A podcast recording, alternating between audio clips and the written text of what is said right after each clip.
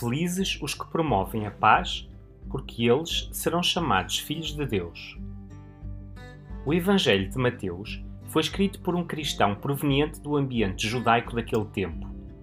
É por isso que contém tantas expressões típicas daquela tradição cultural e religiosa. No capítulo 5, Jesus é apresentado como o novo Moisés, que sobe ao monte para anunciar a essência da lei de Deus, o mandamento do amor. Para dar solenidade a este sentimento, o Evangelho diz-nos que ele se sentou como um mestre. Não só, Jesus é também a primeira testemunha daquilo que anuncia. Isto torna-se muito evidente quando proclama as bem-aventuranças, o programa de toda a sua vida. Nelas é revelada a radicalidade do amor cristão, com os seus frutos de bênção e plenitude de alegria. Precisamente, bem-aventuranças.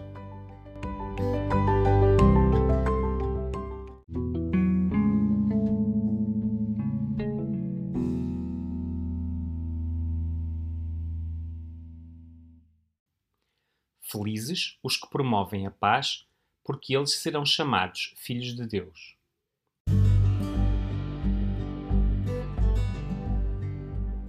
Na Bíblia, a paz, shalom em hebraico, indica a condição de harmonia da pessoa consigo mesma, com Deus e com aquilo que a circunda.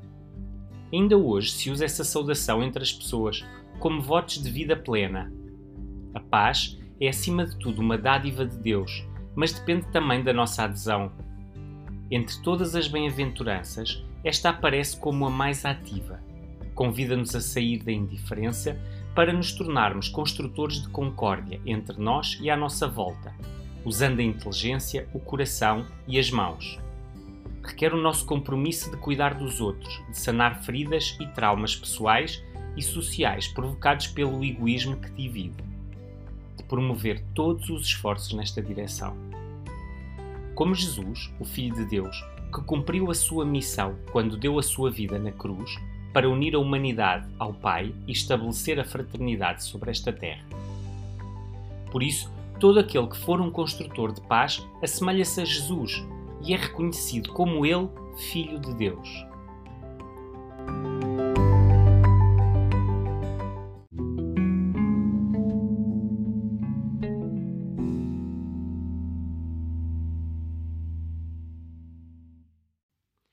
Felizes os que promovem a paz, porque eles serão chamados filhos de Deus. Seguindo os passos de Jesus, também nós podemos transformar cada dia numa jornada de paz, pondo fim às pequenas ou grandes guerras que cotidianamente se travam à nossa volta. Para realizar este sonho é necessário construir redes de amizade e solidariedade, estender as mãos para ajudar, mas também para aceitar a ajuda dos outros como contam a Denise e o Alessandro.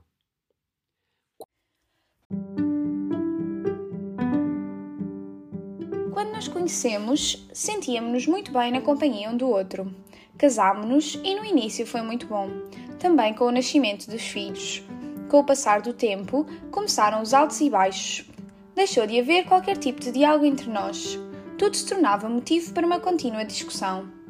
Decidimos permanecer juntos, mas caíamos sempre nos mesmos erros, no rancor e nas discussões. Um dia, um casal amigo fez-nos a proposta de participarmos num percurso de apoio a casais em dificuldades. Encontramos não só pessoas competentes e preparadas, mas uma família de famílias, com quem partilhámos os nossos problemas. Já não estávamos sozinhos. Reacendeu-se uma luz, mas foi apenas o primeiro passo. Voltando para casa, não foi fácil e ainda agora caímos algumas vezes.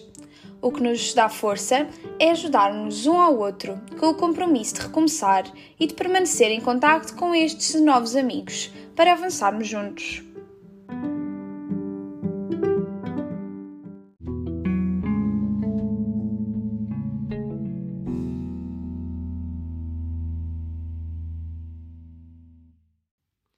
Felizes os que promovem a paz, porque eles serão chamados filhos de Deus.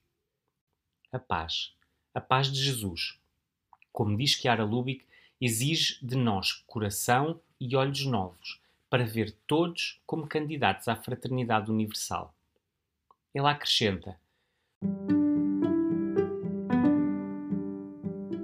Podemos questionar-nos, também aqueles vizinhos conflituosos, também os colegas de trabalho que criam obstáculos à minha carreira, também os que militam noutro partido ou são adeptos de outra equipa de futebol, também as pessoas de religião ou nacionalidade diferentes da minha? Sim, todos são meus irmãos e minhas irmãs. A paz começa precisamente aqui, na relação que estabeleço com cada próximo.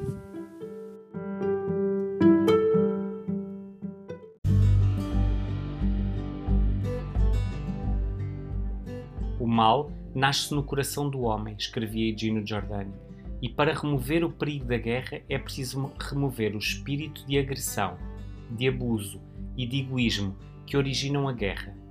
É preciso reconstruir uma consciência.